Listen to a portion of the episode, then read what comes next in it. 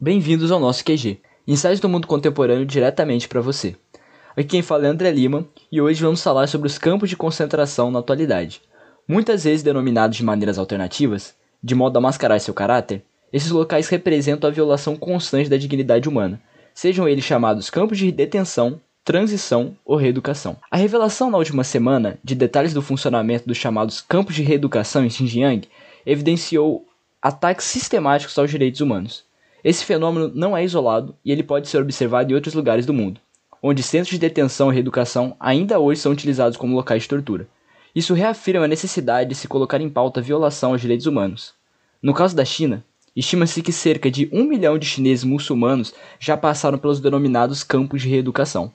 A minoria étnica, denominada uigur, sofre com a perseguição do governo chinês há décadas. Mas desde a construção dos campos em 2013 e os atentados terroristas no noroeste da China em 2014, o grupo étnico tem sido constantemente aprisionado sob a acusação de violações contra o Estado. Entretanto, esses crimes não são sequer confirmados pelas autoridades que emitem as detenções, além de denúncias que estão sendo averiguadas inclusive pela ONU de esterilização forçada e detenções arbitrárias. Em prédios que teoricamente seriam escolas, existe um forte esquema de segurança e monitoramento. Relatos de ex-detentos apontam frequentes violações aos direitos humanos, contrariando a ideia de que os prisioneiros seriam apenas alunos. Tratados como extremistas religiosos, eles são submetidos a rotinas de aulas e provas, não seriam incomuns, porém, procedimentos de esterilização de mulheres e violências sexuais. Ainda há relatos de sessões de tortura como forma de disciplina, aplicadas também durante interrogatórios.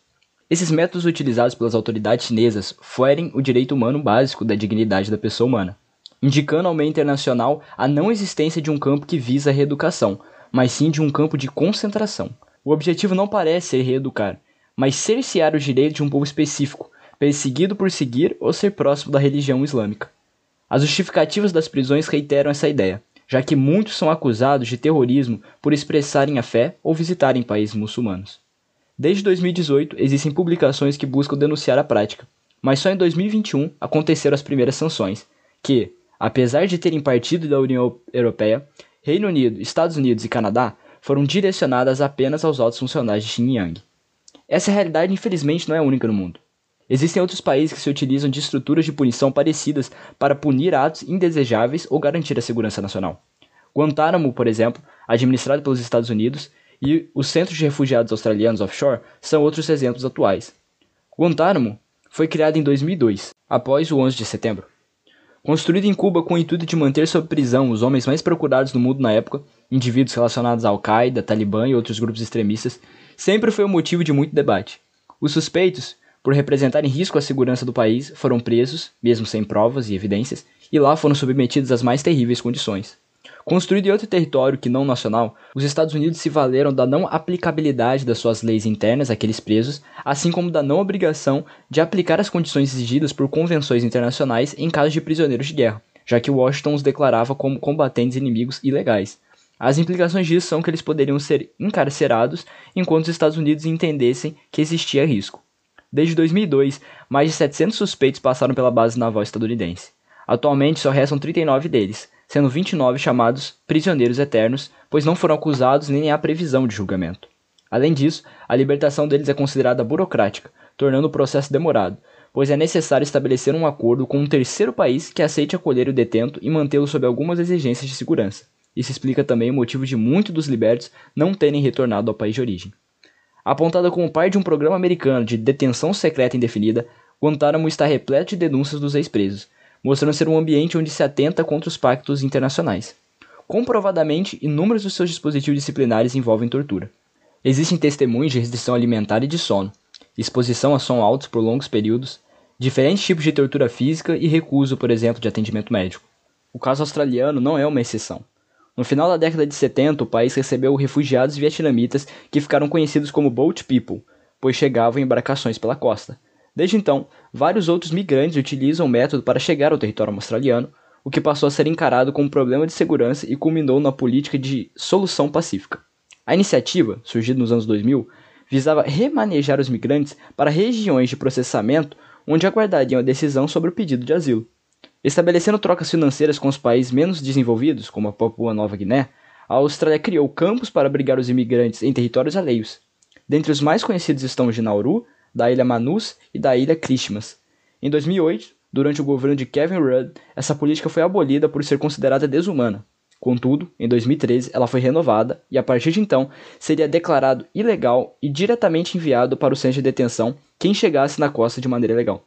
O objetivo declarado pelas autoridades era combater o tráfico de pessoas. Segundo as autoridades, no entanto, a medida causou preocupação nas organizações internacionais por conta das condições subhumanas das instalações, que violam os artigos do Pacto Internacional dos Direitos Civis e Políticos, do qual a Austrália é signatória. Conforme declarações da Acnur, datadas de 2013, os refugiados não recebiam assistência devida quanto à alimentação, acomodação, higiene e tratamento médico, além de serem detidos arbitrariamente.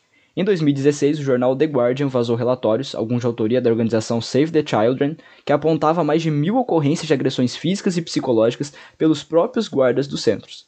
As declarações envolviam abuso sexual de crianças e tortura como forma de retaliação. Em comum, os três casos revelam a utilização de presídios e outros dispositivos privados de liberdade com o objetivo de reeducar ou reabilitar indivíduos. Acompanhado de um punitivismo que desumaniza as pessoas, além de ser constantemente uma justificativa para o emprego da violência exacerbada e perseguição a grupos específicos, essas práticas têm se alastrado pelo mundo, inclusive em países de regime democrático. Nos casos apresentados, a punição das condutas supostamente desviantes são pretexto para torturar e ignorar os direitos básicos de todo ser humano tais quais vida, segurança pessoal, justiça, presunção de inocência e a integridade física e moral. Deste modo, os indivíduos são destituídos de toda a sua humanidade, o que acaba por banalizar ou mesmo legitimar as atrocidades sistematicamente cometidas. Assim, os centros, que hipoteticamente seriam para reeducar ou garantir a segurança da sociedade, acabam se revelando ambientes de repressão contra aqueles considerados não compatíveis socialmente ou inimigos de determinado regime político ou Estado. Baseado na construção de uma ameaça, o sistema responsável por esses lugares visa combater pessoas e valores, mesmo que não necessariamente exista crime de fato. Na China, os documentos vazados indicam uma política islamofóbica que aprisiona uigures por não seguir as condutas moralmente consideradas corretas pelo governo. Com mais de 300 construções, a política de reeducar a população uigur por meio de abuso sexual, assassinato e esterilização das mulheres revela-se higienista, a gravidade da persistência violência dirigida à comunidade, inclusive, rendeu à China em 2021 uma acusação de genocídio. Guantánamo, ainda aberta sob a tutela dos Estados Unidos, é outro exemplo de desumanidade. O descaso e a demora dos Estados Unidos para resolver a situação chegou a ser considerada pela Anistia Internacional o símbolo de islamofobia e xenofobia presentes no governo Trump. Vale ressaltar que a prisão na ilha cubana não é a única relacionada à tortura física e psicológica. Em 2011, documentos vazados revelaram as torturas cometidas contra opositores políticos islâmicos de Muammar Gaddafi em centro de detenção administrado pelos Estados Unidos no próprio Afeganistão. Assim como nos casos chinês e estadunidense, a relação da Austrália com os imigrantes, principalmente oriundos do Oriente Médio e Paquistão, denuncia mais um país desenvolvido que contraria os direitos humanos. O país continental é conhecido pela rígida política migratória, utilizada para justificar suas condutas que apresentam desvios quanto ao cumprimento da Convenção de Genebra sobre Refugiados. O direito internacional dos refugiados defende o princípio do non-refoulement, a não devolução, que garante a não recusa de acolhimentos aos refugiados e outros migrantes forçados. Ainda assim, a Austrália envia a maioria dos imigrantes que chegam à costa para o centro de transição ou detenção offshore, desrespeitando esse princípio e recusando o direito de mobilidade humana. Não só esses direitos são ignorados, mas também o da dignidade humana e integridade física e moral, visto que há denúncias de agressão, incluindo crianças sexualmente abusadas. Em todos os casos, é certo que, independente da região, quem sofre com ações desse tipo são pessoas incessantemente vilipendiadas e impedidas de exercer seu direito de viver. Muitas vezes até o acesso à alimentação decente e hidratação, indispensáveis para o funcionamento do corpo humano. Cabe dizer também que, ao submeter indivíduos à tortura, violência sexual e outras condições degradantes, não são deixadas somente marcas físicas, mas psicológicas. Assim, a saúde dos detidos como um todo é colocada em risco, seja ele físico ou mental. A título de exemplo, especialistas na ONU indicaram que o isolamento prolongado, amplamente utilizado como castigo nesses supostos centros de detenção e reeducação, é prejudicial à saúde e pode ser caracterizado como tortura psicológica.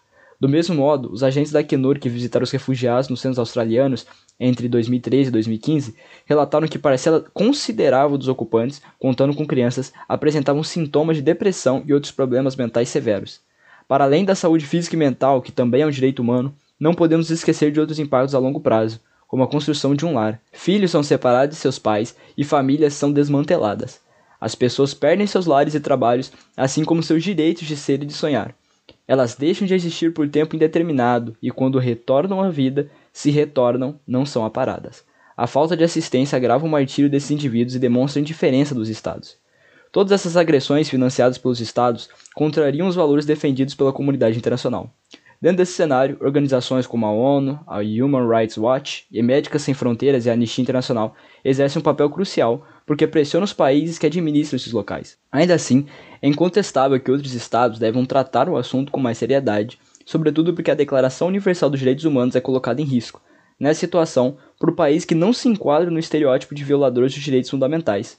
São economias de renda alta e média alta, com bons indicadores de desenvolvimento humano. A Austrália, por exemplo, tem o oitavo maior IDH do mundo, de acordo com o relatório de desenvolvimento humano de 2020, divulgado pelo Programa das Nações Unidas para o Desenvolvimento. Isso, por sua vez, foi considerado em sua história um dos símbolos da democracia, o farol da humanidade. A existência de campos de concentração, tortura e outros crimes contra a humanidade não deveriam comover apenas quando ocorrem em países vistos como não desenvolvidos ou antidemocráticos. O sofrimento das pessoas deveria receber atenção e seus direitos deveriam ser garantidos em todas as situações. A desumanização de alguém não deve ser considerada normal.